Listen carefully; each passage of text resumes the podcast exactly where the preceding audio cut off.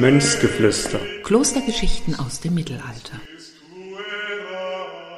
Hallo und herzlich willkommen zu Mönchsgeflüster, dem Podcast zur großen Landesausstellung Welterbe des Mittelalters 1300 Jahre Klosterinsel Reichenau. Mein Name ist Marvin Gedig und zusammen mit meinem heutigen Gast, Professorin Gisela Muschiol, widmen wir uns der Frage, ob sich denn das Leben im Frauenkloster von dem Leben im Männerkloster unterschied. Und in diesem Sinne darf ich Sie ganz herzlich begrüßen, Frau Muschiol.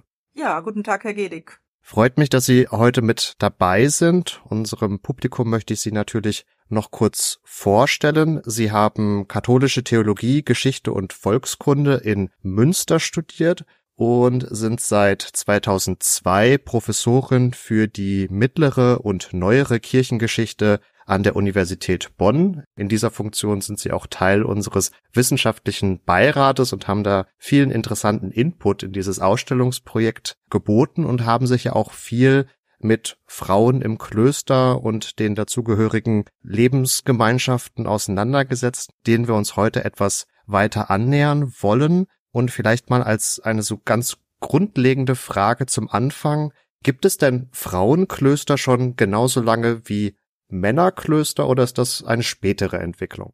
Das ist wahrscheinlich sogar eine frühere Entwicklung. Vermutlich hat es Frauenkonvente, Frauenklöster schon gegeben, bevor es Männerklöster gab. Das können wir herleiten aus der Vita Antonii. Das ist die älteste Vita eines Mönchs, eines einzelnlebenden Mönchs, spielt im ägyptischen also im orientalischen Raum. Und in dieser Vita steht eben, dass Antonius, bevor er sich selbst zurückzieht, seine Schwester in ein Frauenkloster gibt oder in eine Gemeinschaft von Frauen gibt. Das ist der erste Nachweis überhaupt und dieser Nachweis ist dann quasi vor der Gemeinschaft von Männern, die Antonius gründet. Das ist lange verschüttet gewesen. Das ist natürlich ein forschungsgeschichtliches Thema. Ja, man hat nach den Männern gesucht und die Frauen weggelassen. Aber es dürfte Frauenkonvente schon vor Männerkonventen gegeben haben. Ja, das ist, glaube ich, auch eine Problematik, die uns an anderer Stelle heute noch ein paar Mal begegnen wird, das mit dieser Forschungsgeschichte, aber dazu dann später auch noch mehr und auch noch eine andere ganz grundlegende Fragestellung oder vielleicht auch eine Begriffsklärung. Ich habe jetzt in meiner Anmoderation ganz bewusst von Frauen im Kloster beziehungsweise von Frauenklöstern gesprochen und nicht von Nonnen, was ja womöglich auch der allgemein bekanntere Begriff wäre, der aber auch gar nicht so richtig ist, oder? Ja, wissenschaftlich ist es der ungenauere Begriff. In einem Frauenkloster oder in einer Frauengemeinschaft können auch Nicht-Nonnen leben. Im Verlauf des Mittelalters ergibt sich ja die Unterteilung derjenigen Frauen, die im Kloster leben, in Chorschwestern und Laienschwestern, also Schwestern, die das Chorgebet durchführen und Schwestern, die quasi die tägliche Arbeit verrichten. Und diese Laienschwestern zum Beispiel sind keine Nonnen, das sind Schwestern. Auch Dominikanerinnen und Klarissen würden sich in erster Linie nicht als Nonnen, sondern eher als Schwestern, als Sorores verstehen. Also Sorores ist das lateinische Wort dafür. Deswegen ist in der Wissenschaft Frauenkloster der allgemeinere und gebräuchlichere Begriff. Aber natürlich kann man im Alltag auch von Nonnenklöstern sprechen. Ist halt nicht so, so exakt dann. Aber wir wollen es ja heute auch durchaus bereit lassen. Und es ist ja dann doch ein Podcast, der im Rahmen auch dieser großen Landesausstellung geschieht. Wir haben uns in dem bisherigen Podcast dann dadurch, dass die Reichenau ja ein Männerkloster war, vor allen Dingen auch mit diesen männlichen Themen auseinandergesetzt. Da wollen wir heute so ein bisschen zumindestens Abhilfe schaffen. Aber das vielleicht noch so als eine kleine Zwischenfrage die Welten waren ja jetzt auch nicht getrennt. Also das Kloster Reichenau hatte ja auch vermutlich durchaus Kontakt zu Frauenklöstern. Ja, also das kann man sehr gut nachweisen über das Gedenkbuch der Reichenau oder Verbrüderungsbuch, wie es genannt wird. Ich spreche immer von Gedenkbuch, weil das geschlechterneutral ist. Im Reichenauer Gedenkbuch sind Frauenkonvente verzeichnet. Schwestern verzeichnet, an die die Mönche an die die Brüder denken, für die sie beten und umgekehrt. Also der berühmteste dieser Konvente ist sicher der von Brescia in Oberitalien. Die sind im Reichenauer Gedenkbuch verzeichnet und umgekehrt die Reichenauer Brüder in Brescia im Gedenkbuch. Also das heißt, Kontakte zu Frauenkonventen bestehen und im Spätmittelalter gibt es auf der Insel selbst ja auch kleinere Frauengemeinschaften, aber keine großen Klöster, also eher Sorores, also kleine Frauengemeinschaften. Für die weitere Auseinandersetzung mit diesen Frauenklöstern haben wir uns jetzt drei Aspekte herausgegriffen, die wir einerseits als sehr spannend einfach empfunden haben und auch gleichzeitig vermutlich so mit dem ja, ein oder anderen Klischee mal aufräumen sollen. Und der erste Aspekt wäre da quasi die Frage nach der Rolle der Männer im Frauenkloster, weil da begegnet man doch häufig auch der Vorstellung, dass die Nonnen oder Frauen im Kloster gar nicht so in einer eigenen Gemeinschaft unterwegs waren, gar nicht unabhängig waren, sondern letztendlich doch immer unter der Fuchtel von einem Mann standen, dem sie dann wieder hörig waren. Führen Sie uns da gerne durch. Wie viel ist da dran? Waren diese Frauenkonvente unabhängig? Konnten sie unabhängig entscheiden oder lief es dann doch immer über den Schreibtisch eines Mannes? Ja, das verändert sich natürlich. Also das ist eine Entwicklung, die wir, wenn wir von tausend Jahren Mittelalter sprechen, dann haben wir im Mittelalter eine, eine, große Entwicklung und wir können für das Frühmittelalter festhalten. Also Frühmittelalter ist die Zeit, sagen wir mal ungefähr von 500 bis 800, 900. Man kann sie auch noch ein bisschen weiterziehen, aber so im Großen brauchen die Schwestern oder die Nonnen definitiv keinen eigenen Priester für die Liturgie, denn die Stundenliturgie, also das tägliche Stundengebet zu siebenmal am Tag, spreche ich dein Lob, also aus dem Alten Testament abgeleitet, das Stundengebet feiern sie alleine. Da brauchen sie keinen Priester dafür. Das ist ein Gebet aus Psalmen und Hymnen und Liedern. Und da ist die Äbtissin die Vorsteherin des Gebetes. Das heißt, die eröffnet das Gebet und die schließt das Gebet auch ab. Und dafür wird kein Priester, also kein Mann gebraucht. Sonntags gehen die Schwestern in der Regel zum örtlichen Sonntagsgottesdienst. Also die tägliche Messe, die dann sich später im Mittelalter entwickelt, ist nicht typisch für die frühe Zeit. Auch bei den Frauen nicht. Das ist eine spätere Entwicklung. In dem Augenblick aber, und da sind wir dann in der Karolingerzeit, also just in der Gründungsphase quasi der Reichenau, in der Zeit, in der die Messe eine größere Bedeutung im Konvent, in jedem Konvent, Mönch wie Nonne, gewinnt, weil die Messe eben in diesem Gedenkritus eingesetzt wird. In dem Augenblick sind auch die Schwestern quasi gehalten, Priestermönche für ihr Kloster zu gewinnen. Meistens sind das dann kleine Gemeinschaften von zwei bis drei Mönchen oder also ein Priester, ein Diakon, ein Subdiakon oder so. Also eine kleine Gruppe, damit sie in diesem Gedenksystem mithalten können. Im Ursprung ist das Gedenksystem ein Gebetssystem, was eben das Gedenken im Gebet, also in der Stundenliturgie hat. Aber in dem Augenblick, wo in der Karolingerzeit die Messe größere Bedeutung gewinnt, weil es da Verschiebungen gibt in der Wertigkeit sozusagen von Gebet zu Messe, in dem Augenblick brauchen die Schwestern auch einen Priestermönch, der für sie die Messe feiert. Und damit geht dann auch die Messe nicht mehr am Sonntag in die Gemeinde nebenan quasi oder in die, in die Pfarrkirche, die dazugehört, sondern sie bleibt im Kloster. Oft werden Frauenklöster auch Pfarrkirchen selbst. Das heißt, am Sonntag kommt dann auch Gemeinde dazu. Und es entwickelt sich eben hin zu einer täglichen Messfeier, die im Ursprung nicht notwendig ist, sondern im Ursprung eben nur auf den Sonntag gehört. Also da verändern sich im Verlauf des Mittelalters Zusammenhänge, wenn wir jetzt mal auf das Kernthema Liturgie eingehen, denn die Schwestern gehen ja in ein Kloster, um zu beten. Das ist ja eigentlich ihre Intention, ihre Aufgabe. Häufig dann auch, um für die Familie zu beten. Familien stiften Konvente, also Klöster. Einige der eigenen Töchter treten in diesen Konvent ein und beten dann sozusagen für die Familie, die das nicht selbstständig leisten kann, weil die Männer mit dem Schwert unterwegs sind oder was auch immer vielleicht für die nicht so ganz christlich erzogenen oder versierten unter uns. Also die Messe zeichnet sich, da korrigieren Sie mich gleich gerne auch, zeichnet sich ja dadurch aus, dass da auch Sakramente gespendet werden und insofern es einer geweihten Person bedarf und wir ja bis heute eigentlich noch diese Diskussion haben, ob Frauen nun geweiht werden dürfen oder nicht, beziehungsweise bis zum heutigen Tag werden sie es ja in der katholischen Kirche nicht getan. Und das ist dann die Krux, warum jetzt hier Männer letztendlich vonnöten sind, um diese neue Form auch des Gottesdienstes auszuführen oder diese wichtiger gewordene Form des Gottesdienstes auszuführen. Ja, Messe wird theologisch Eucharistiefeier genannt, also Danksagung und ist die Erinnerung an das letzte Abendmahl in Jerusalem. Also die Einsetzung dieses Abendmahls, das Gedenken an Christus in Brot und Wein. Das ist der Ursprung der Messe und das ist das Sakrament, was in der Messe gefeiert wird. Und dieses Sakrament kann tatsächlich nur von männlichen Mitgliedern der Kirche, also von Priestern, von geweihten Priestern gefeiert werden. Das ist tatsächlich auch in der katholischen Kirche bis heute so. In der aktuellen Situation gibt es eine große Diskussion darum. Aber so neu ist diese Diskussion jetzt auch wieder nicht. Die gibt es auch schon seit eigentlich spätestens seit dem Zweiten Vatikanischen Konzil, also in den 60er Jahren des 20. Jahrhunderts, ist diese Diskussion präsent. Um noch kurz bei der Liturgie zu bleiben, unterschied sich die denn nun also sie unterscheidet sich zwangsläufig darin, dass die Messe dann von einem Mann und nicht irgendwie von der Äbtissin oder von einer geweihten Nonne gefeiert werden kann. Aber im weiteren Ablauf unterschieden sich da die Stundengebete oder auch die Messe im Frauen- und im Männerkloster? Hm, nein. Also Messe ist Messe, ganz egal, wo sie gefeiert wird. Es gibt bestimmte Optionen für eine Messe. Also man kann eine bestimmte Gedenken in die Messe mitnehmen, also für Verstorbene, für Lebende einer Familie, für bestimmte Stifter. Das kann man alles mit einer Messe verbinden, aber die Messe bleibt die Messe. Die einzelnen Texte ändern sich leicht, aber die Messe ist überall die gleiche Messe, die gefeiert wird. Ja, ganz überall nicht. In Mailand gibt's eine andere Liturgie, aber das lassen wir mal außen vor. Und auch das Stundengebet ist identisch, ob im Frauen- oder im Männerkonvent gefeiert. Da gibt es keinen Unterschied. Die Psalmen sind die Psalmen des Alten Testaments.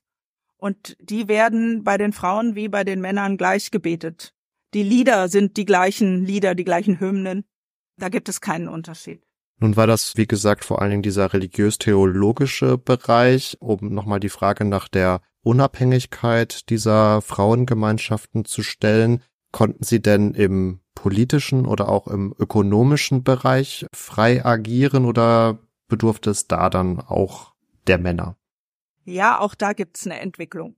Wir haben Klöster, die wirtschaftlich völlig selbstständig agieren, Frauenklöster. Und wir haben Frauenklöster, die einen Verwalter, einen Propst haben, der für sie die Verwaltung organisiert. In jedem Frauenkloster gibt es eine Nonne, eine Schwester, die für die Wirtschaftsorganisation innerhalb des Klosters zuständig ist. Und manchmal ist die eben auch für die Wirtschaftsorganisation außerhalb zuständig. Das hängt wieder, da kommen wir ja noch drauf, mit einem anderen Thema zusammen, wie einfach oder wie schwer das ist, eben Wirtschaft selbst zu organisieren, mit der Frage der Klausur zusammen. Aber es gibt Frauenkonvente, die selbstständig wirtschaftlich organisiert sind und in denen sowohl die Äbtissin und auch die Wirtschaftsverwalterin Celleraria wird sie genannt, ne? also unser Keller kommt daher, die organisiert sozusagen den Vorrat und die organisiert die Grundbücher, die organisiert den Besitz, wo die Schwestern das alleine organisieren und auch selbstständig mit Männern verhandeln.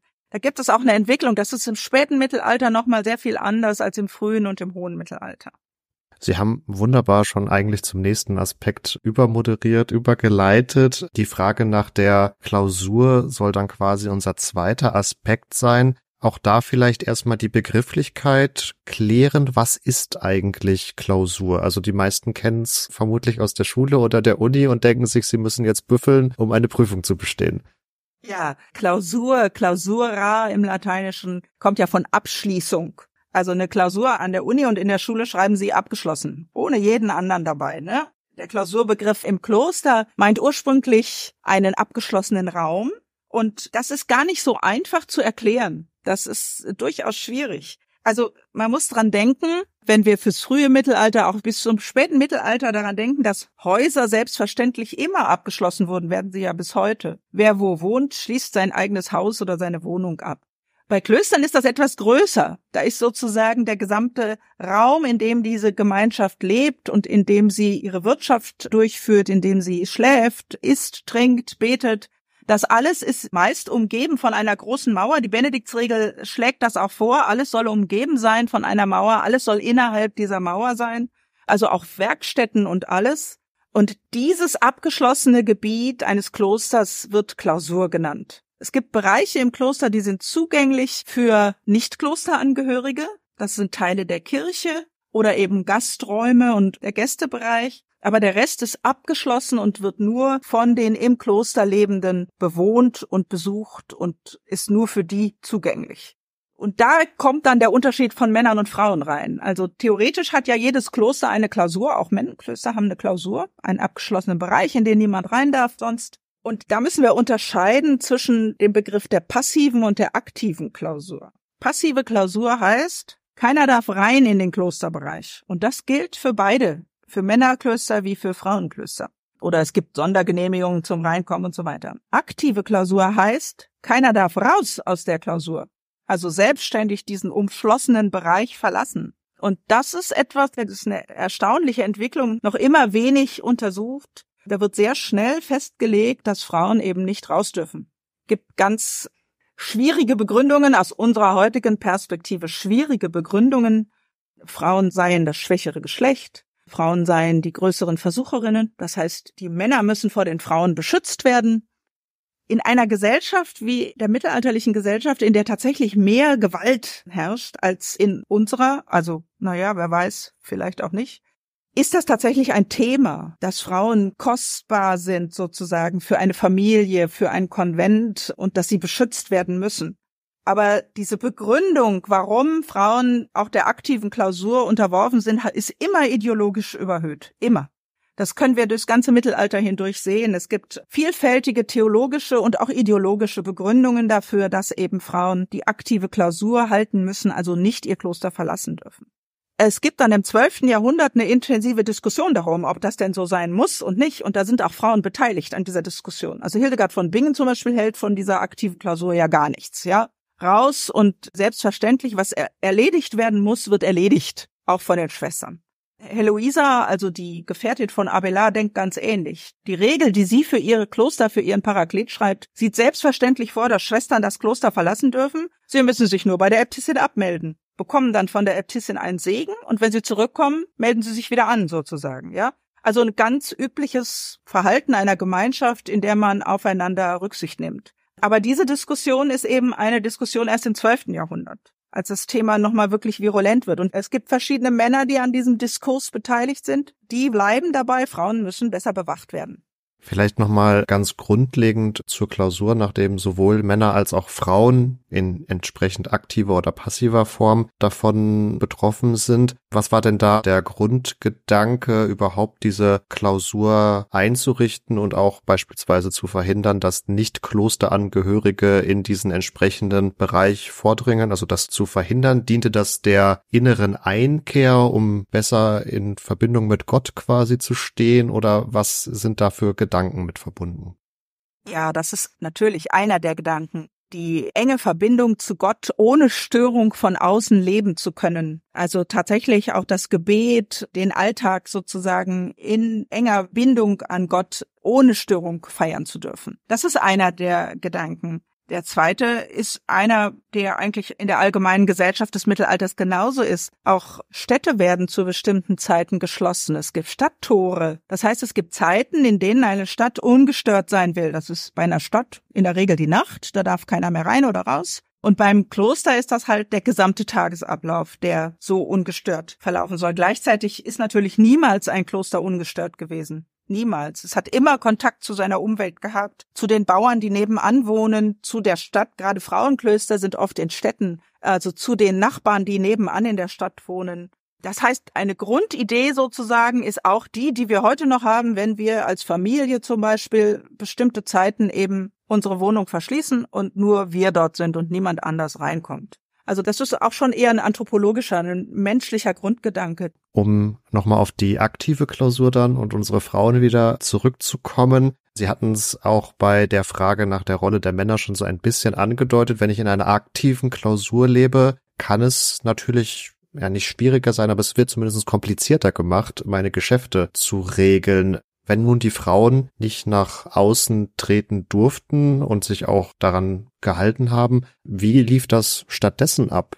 Ja, dann kommt tatsächlich ein männlicher Verwalter ins Spiel, dann gibt es weiterhin eine sogenannte Celleraria, also eine Verwalterin der internen Angelegenheiten, die sorgt dafür, dass täglich das Essen auf den Tisch kommt und liefert sozusagen die Materialien, die in der Küche verarbeitet werden. Die sorgt dafür, dass genug Leinen da ist, damit Kleidung organisiert werden kann. Aber sie braucht dann, wenn die Klausur strikter eingehalten wird, braucht sie einen Verwalter, der von außen herkommt und ihre Außenkontakte übernimmt, der dann also beispielsweise durch die Landschaft, durch die Region, in der das Kloster verankert ist und Besitz hat, reitet und die Abgaben, die die jeweiligen Bauern zu leisten haben, eintreibt. Also da sammelt er zehn Eier ein und dort fünf Hühner und dort eben ein Ball Leinen aus Flachs gewebt und so weiter. Also dann, wenn die Klausur strikt eingehalten werden muss, das ist eben von Kloster zu Kloster auch unterschiedlich, dann braucht es einen, ja, einen Außenkontakt, der für das Kloster tätig ist.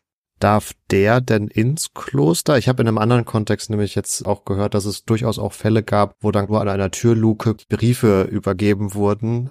Genau. Okay, also da lief das auch auf schriftlichem Weg. Ja, auch schriftlich, aber es gibt dann bestimmte Räume, in denen ein solcher Verwalter Eintritt haben darf. Aber er darf dann niemals allein kommen, sondern sowohl er als auch die Celeraria kommen immer in Begleitung. Da kommt der alte Gedanke wieder der Frau als Versucherin, ja. Das ist äh, durchgehender Gedanke, dass sowohl die Frauen vor dem Mann als auch die Männer vor der Frau geschützt werden müssen und dann sind immer mehrere da und also dann gibt es Räume, in denen Material ausgetauscht wird oder eben Akten übergeben werden oder was auch immer. Aber es gibt tatsächlich auch Klöster, da gibt es nur die sogenannten Drehtüren. Ja, das heißt, man muss sich das wie eine Drehtür nur in klein und in Holz vorstellen. Ja, dann wird da was reingelegt, dann wird die Tür gedreht und es kommt auf der anderen Seite raus und man sieht sich nicht, man hört sich höchstens. Es gibt einige Klöster, in denen das bis heute erhalten ist, also sozusagen historisch sichtbar ist. Es gibt auch Klöster, in denen gibt es das sogenannte Sprechfenster. Also das heißt, es ist ein vergittertes Fenster, durch das man miteinander reden darf. Und durch eine Vergitterung sieht man das jeweilige Gegenüber ja auch nur eben ungenau. Und dieses Sprechfenster dann ist dann gedacht für den Kontakt zu Familienangehörigen, die ihre Schwestern und Töchter im Kloster besuchen wollen auch da bleibt eben, und das verschärft sich im Verlauf des späten Mittelalters. Das wird nochmal richtig, richtig eingeschärft, auch in vielen Reformdiskursen. Da ist dann tatsächlich der Kontakt nur durch ein solches Sprechfenster oder durch so ein Drehtürmodell möglich. Sie haben die Reformbewegung des späten Mittelalters schon angesprochen, die ja dann durchaus auch dazu neigt, eigentlich den Erfolg eines Klosters quasi daran zu bewerten, wie gut diese sich an die Klausur halten. Und das hat ja auch dann wieder Eingang gefunden in die Forschungsgeschichte, die wir eingangs erwähnt hatten. Also inwiefern hat das geprägt und wie ist vielleicht der etwas modernere Blick darauf? Es gibt einflussreiche Texte des späten Mittelalters, die tatsächlich suggerieren, nur ein gut klausuriertes Kloster ist ein wirklich gutes Kloster.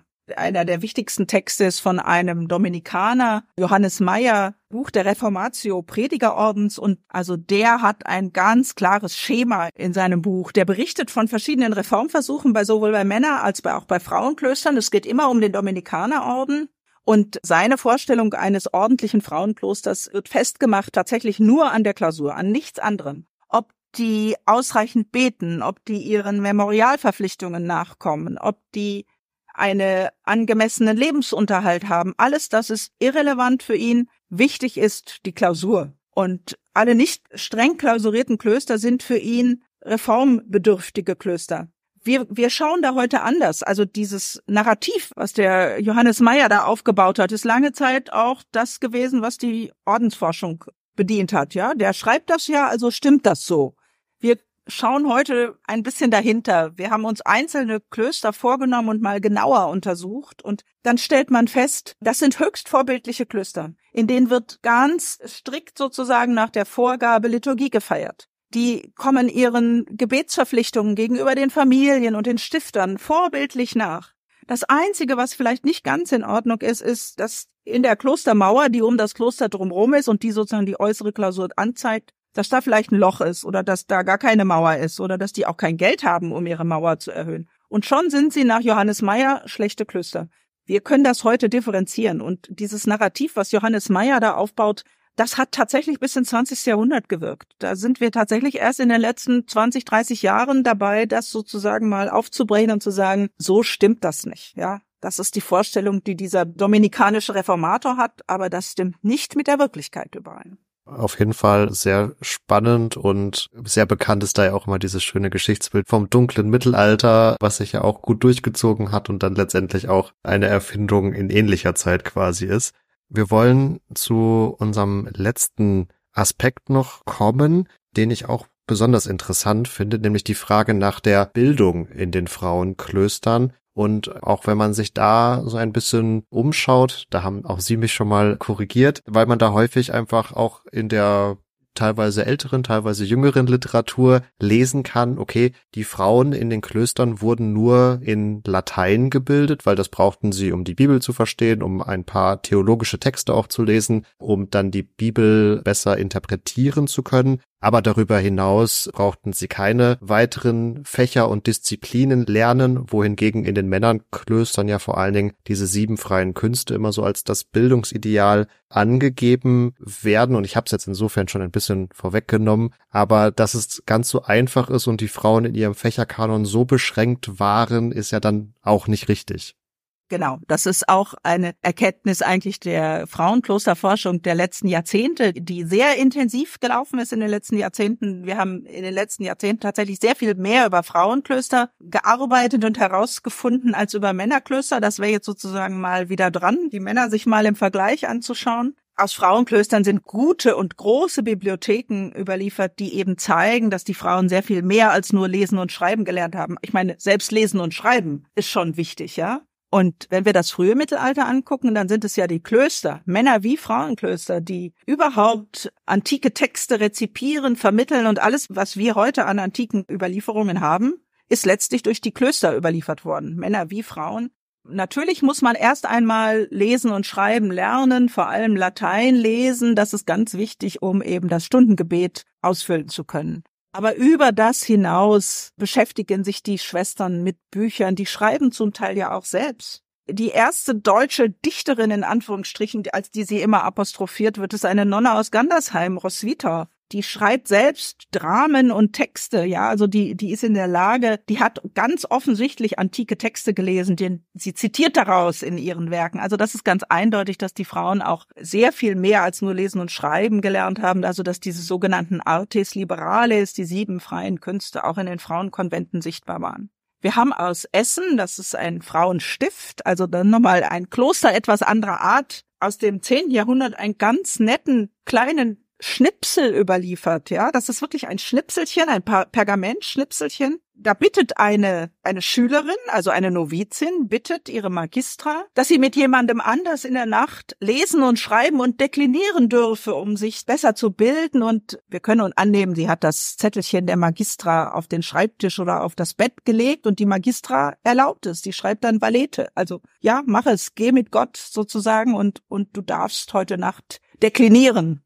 Das ist natürlich für jemanden, der heute Latein lernt, eine ganz merkwürdige Vorstellung, dass man freiwillig nachts deklinieren lernen möchte. Aber für diese Schwester ist das ein Ansporn, ein Ideal. Die will unbedingt weiterkommen. Ja, das ist ganz sichtbar. Ich glaube aber, auch, also sie hat schon gesagt, um allein dieses Stundengebet auszufüllen, ist da die lateinische Sprache wichtig. Das ist eher fast schon wieder die Vorstellung von außen oder von der Obrigkeit her, dass sie es gut machen. Aber gleichzeitig, wenn man sich jeden Tag damit beschäftigt, will man ja auch vermutlich einfach wissen, was sagt man da eigentlich auf. Und wenn man es nicht versteht, dann ist man da nicht inbrunst dabei. Also das ist sicherlich auch ein Punkt. Ja, genau. Also wenn man es vom Memotechnischen her denkt, dann haben die nach einem Jahr im Kloster alle Psalmen auswendig drauf, ja, oder spätestens nach zwei Jahren. Dann sind die so oft wiederholt, dann hat man das. Aber das ist ja nicht das Einzige, sondern die Frage ist ja, was bete ich denn da? Diese Frage dürfen wir denen sehr wohl unterstellen. Also die plappern nicht Gebete daher, sondern die gehen ins Kloster, weil sie eine Gottverbindung haben. Manche werden auch ins Kloster gegeben. Auch das gibt es. Aber in der Regel ist natürlich die Frage, Bildung ist, ist ein Grundthema in Frauenkonventen. Dann wäre vermutlich die Unterscheidung gar nicht zu machen nach den Geschlechtern, also ob Männer- oder Frauenkloster, sondern wir haben es ja genauso bei den Männerklöstern, dass es da rein von der Bibliothek und von der Schule her besser und schlechter ausgestattete Klöster gibt und das wird vermutlich in eins zu eins auch so auf die Frauenklöster dann zutreffen. Ja, das hängt einfach vom wirtschaftlichen Vermögen ab. Kann man sich Bücher leisten oder kann man sie sich nicht leisten? Also ich möchte gerne einfach nur ein ganz plastisches Beispiel bringen. Also jedes Kloster braucht natürlich eine Bibel, eine Vollbibel. Also die wird per Hand geschrieben. Es gibt keinen Buchdruck zu dieser Zeit. Dafür brauchen sie eine ganze Rinderherde, um das Pergament zu haben. Also ungefähr 300 Rinder machen eine Vollbibel. Ja, das muss man sich erstmal leisten können. Und jedes Buch darüber hinaus ist ebenso wieder einfach auch eine Frage von Vermögensanlage. Und es gibt eben Klöster mit weniger Vermögen, die haben kleinere Bibliotheken und es gibt Klöster mit mehr Vermögen, die haben große Bibliotheken. Groß ist hier auch wieder relativ, ja. Also eine richtig große mittelalterliche Bibliothek kann so 500 bis 800 Bücher haben. Das hat ja manch einer heute im Wohnzimmer. Aber ja, das ist eben, das sind alles handschriftliche Texte. Wir sprechen auch von Handschriften, nicht von Büchern oder nicht immer von Büchern. Und das nächste, was dann ja da zum Tragen kommt, ist die Frage der Überlieferung.